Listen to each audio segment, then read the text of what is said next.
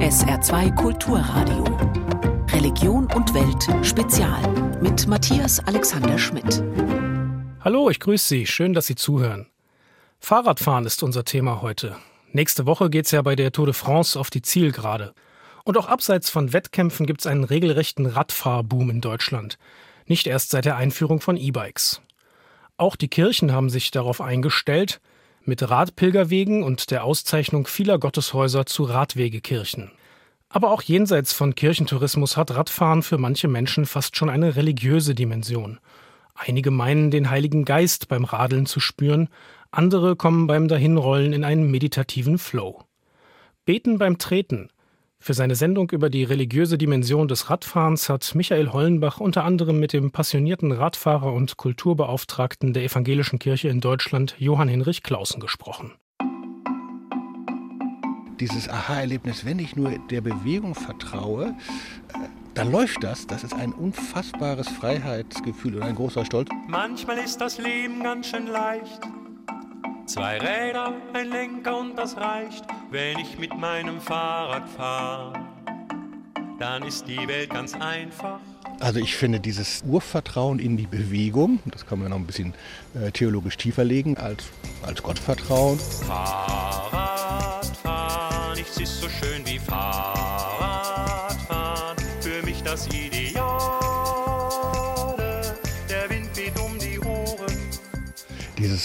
Gefühl von Geschwindigkeit, aber so was Leichtes, also so wie der Heilige Geist einen packt und bewegt, aber ohne Gewalt, ohne Macht. Äh, So ist eigentlich das Fahrradfahren ja eigentlich eine ganz pazifistische Form der Dynamik. Für viele Menschen hat das Radfahren geradezu etwas Göttliches. Der niederländische Schriftsteller Maarten Taat hat eines seiner Bücher betitelt Gott fährt Fahrrad. Und der Kabarettist Hans-Dieter Hüsch dichtete einst über den 64. Tag seiner Himmelfahrt.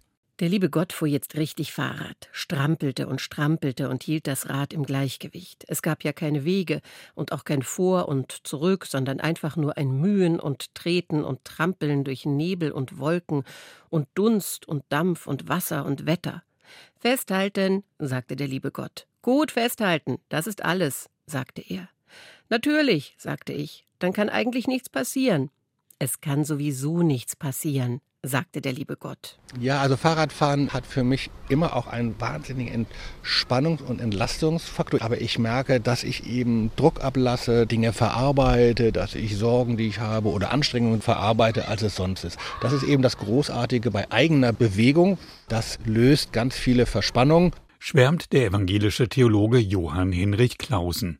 Und sein Hamburger Kollege Pastor Michael Stahl hat gerade ein Buch veröffentlicht über die schönste Art, sich fortzubewegen. Und ich finde, tatsächlich ähm, hat das Radfahren selbst in einer Großstadt wie Hamburg etwas Meditatives. Also wenn ich zum Beispiel von meiner Arbeit irgendwie nach Hause fahre, immer die Chance, die Gedanken wandern zu lassen, das ein oder andere wahrzunehmen und ähm, auch dem einen oder anderen theologischen Gedanken auch auf dem Fahrrad neu nachzugehen. Der Publizist Maximilian Probst beschreibt in dem Buch Die Philosophie des Radfahrens den Drahtesel als die letzte humane Technik. Vom Stand der Technik aus gesehen erscheint das Fahrrad als der Gipfel der Versöhnung von Mensch und Natur. Das Fahrrad als Versprechen einer humanen Moderne, einer humanen Technik, die sich symbiotisch zur Natur verhält. Das Fahrrad reißt den Menschen nicht aus der Natur heraus, das Fahrrad ist dem Menschen zu Diensten, ohne dass er über ihm thront. Der strampelnde Mensch auf dem Rad taugte nie als Symbol der Hybris. Das Fahrrad ist das letzte Versprechen einer Technik ohne Dialektik, ohne Umschlag in die Katastrophe. Pfarrer Michael Stahl gehört zu den Initiatoren der Hamburger Fahrradsternfahrt, an der vor Corona rund 30.000 Radelnde teilgenommen haben. Michael Stahl beginnt diese Sternfahrt jedes Jahr mit einem Gottesdienst. Ich habe einmal einen Fahrradgottesdienst gemacht. Das war allerdings ein ziemlicher Flop. Gesteht Johann Hinrich Clausen.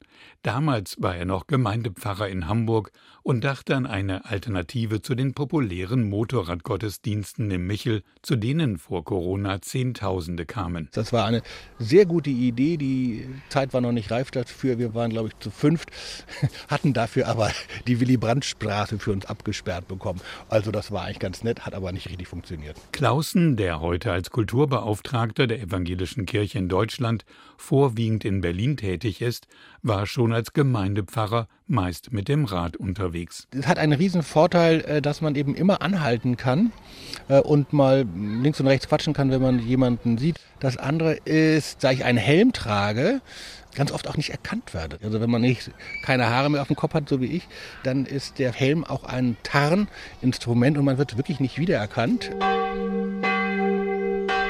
Auch im beschaulichen Idensen trifft man viele Radfahrende mit Helm. Guten Tag. Guten Tag. Hallo. Fahrradständer sind links. In dem kleinen Ort westlich von Hannover steht die 900 Jahre alte Siegwartskirche ausgezeichnet als Radwegekirche. Radwegekirchen erkennt man an einem äh, grünen Symbol mit einer Kirche und einem Radfahrer. Zunächst einmal muss eine Radwegekirche verlässlich geöffnet sein. Bei uns in der Siegwaldskirche ist das jeden Tag 10 bis 18 Uhr. Und damit man eine Radwegekirche sein darf, ist nicht nur die Tür zu öffnen, sondern man verpflichtet sich auch, eine zugängliche Toilette in 300 Meter maximaler Entfernung bereitzuhalten. Jörg Mecke engagiert sich in der Kirchengemeinde und im Freundeskreis der Siegwartskirche. Das Gotteshaus ist eine von rund 300 Radwegekirchen in Deutschland. Ein regelrechter Boom, um Kirche, Kultur und Natur zu verbinden.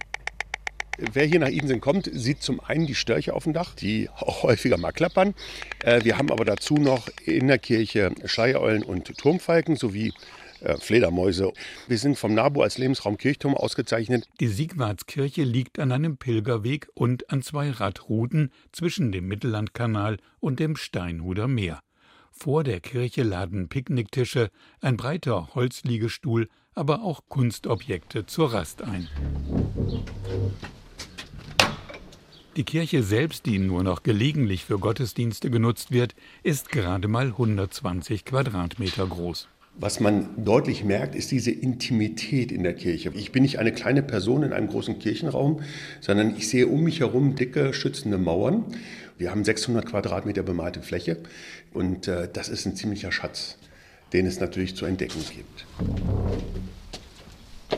Kommt man aus der kühlen Kirche, strahlt einem die Sonne und der blaue Himmel entgegen.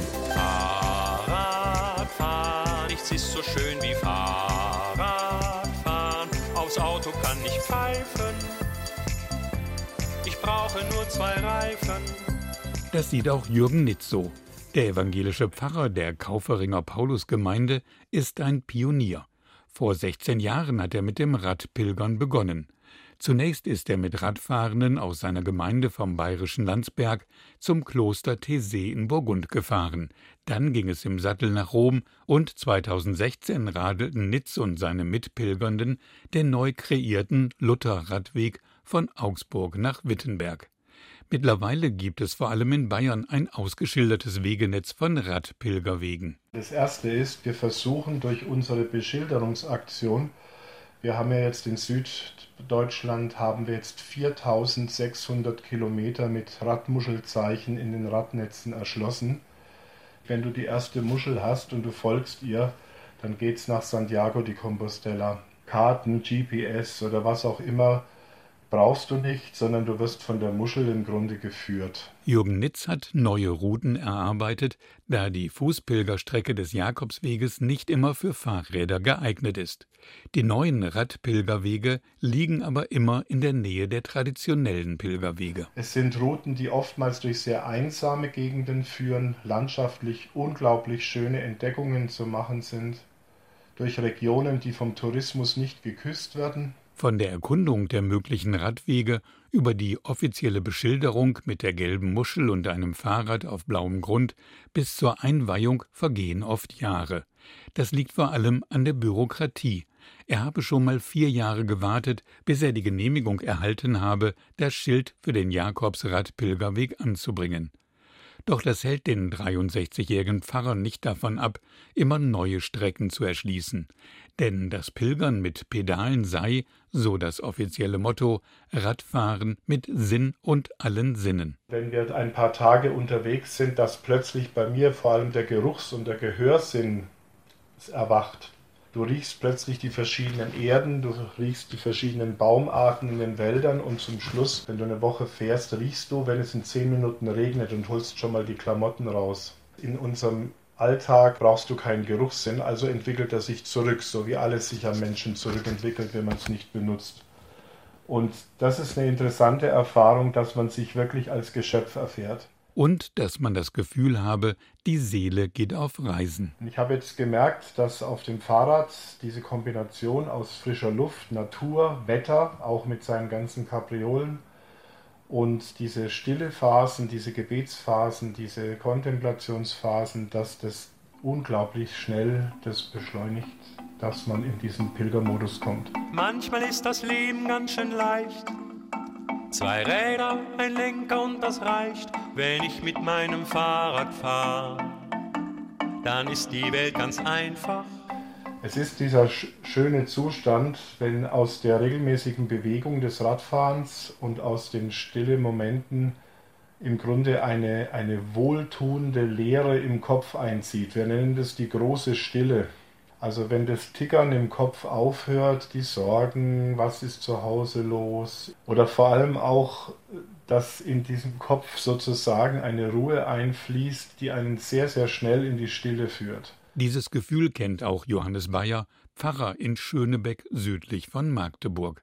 Er schwärmt von der meditativen Dimension des Radfahrens. Weil man nicht die ganze Zeit redet, weil man auf den Körper hört und spürt, was geht, was geht gerade nicht. Man ist in der Natur draußen den ganzen Tag und nimmt Dinge anders wahr.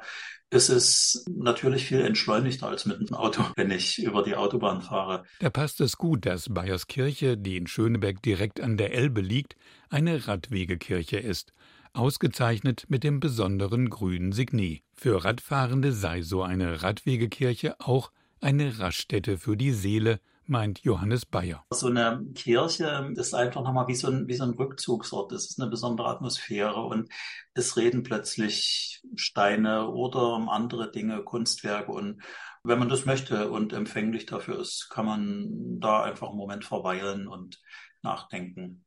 Und im Hochsommer ist es im Ort der willkommenen Abkühlung. Die Radwegekirchen sind ein touristisches und kein missionarisches Angebot. Und doch nutzen viele Radfahrerinnen und Radfahrer hier in der evangelischen St. Jakobikirche auch die Möglichkeit, eine Kerze anzuzünden. Also ich müsste eigentlich nicht aus dem Fenster gucken, wenn ich wissen will, wie das Wetter ist. Ich könnte auch Kerzen zählen, wenn keine Kerzen brennen, ist schlechtes Wetter. Das sind ja auch so ganz einfache Dinge, wo ich Menschen erreiche, eben auch ohne, dass jemand getauft sein muss. Eine Kerze anzünden und einen Moment still sein hat was sehr Meditatives auch. Und wenn es dann mal regnet, setze ich eine Mütze auf. Und wenn es noch mal regnet, nehme ich den Regen gern in Kauf. Besser so, als wenn ich laufe. Man ist in der freien Luft. Man ist unter dem Himmel, man ist unter der Sonne, dem Mond, mitten im Regen. Man ist wirklich den Elementen sozusagen ausgesetzt. Das hat nochmal eine unmittelbare Form. Ich setze mich der Umwelt aus. Also so ein bisschen Schöpfungsfrömmigkeit kann man dabei auch erleben. Sogar wenn es richtig fies hagelt.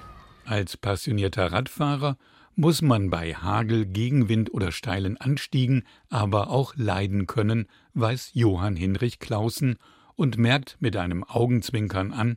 Als guter Protestant hat man das natürlich besonders gerne, dass man auch ein bisschen leidet und ein bisschen Verzicht und Disziplin. Das sind natürlich schöne äh, Tugenden, die wir gerne pflegen, aber Leiden im echten Sinne will ich das nicht nennen. Das ist was anderes. Man kann beim Radfahren aber schon an seine Grenzen stoßen. Der Hamburger Pastor Michael Stahl kennt das von seinen langen Urlaubstouren. Meine eigene Erfahrung ist tatsächlich die, dass ich meine ganze Kraft darauf richte, das Ziel zu schaffen. Und das führt zu so einem Entleerungseffekt. So eine Zeit, in der ich tatsächlich mal wegkomme von diesen vielen Gedanken, die ich normalerweise im Tag habe. Wir Theologen sind da ja ein bisschen eigen, irgendwie wir denken ständig über ähm, Themen nach und, wie, und über Predigtthemen und es ist schön, wenn man auf einer Radtour das mal lassen kann und einfach mal runterkommt und einfach mal so eine äh, Entleerung führt, aus der heraus dann neue Kraft irgendwie entsteht. Übrigens besonders toll, wenn man dann auf einen Berg hochgefahren ist und ähm, dann in diesem Modus der totalen Erschöpfung auf der anderen Seite wieder runterfährt. Und das ist einfach ein äh, unbeschreibbares Gefühl. Als guter Christ weiß man aber auch um die Gefahren des Radfahrens. Nein, hier sind nicht die Bedrohungen durch abbiegende LKWs gemeint. Johann Hinrich Clausen denkt er eher an etwas Sündhaftes. Ja, es gibt natürlich, das muss ich selbstkritisch sagen, auch einen gewissen Hochmut von Fahrradfahrern, den pflege ich aber auch, so dass man, wenn man als Fahrradfahrer an einem Stau steht, der sozusagen nur aus Porsche-Fahrern und dicken SUV-Fahrern äh, besteht, dann fährt man schon auch fröhlich daran vorbei und verachtet diese Menschen ein bisschen. Das ist unchristlich, ich gebe es zu, aber das Gefühl kann ich nicht leugnen. Die Autos stehen im Stau, ich fahr vorbei. Alle Ampeln grün, die Bahn ist frei, wenn ich mit meinem Fahrrad fahr. Mitten durch die Stadt. Fahr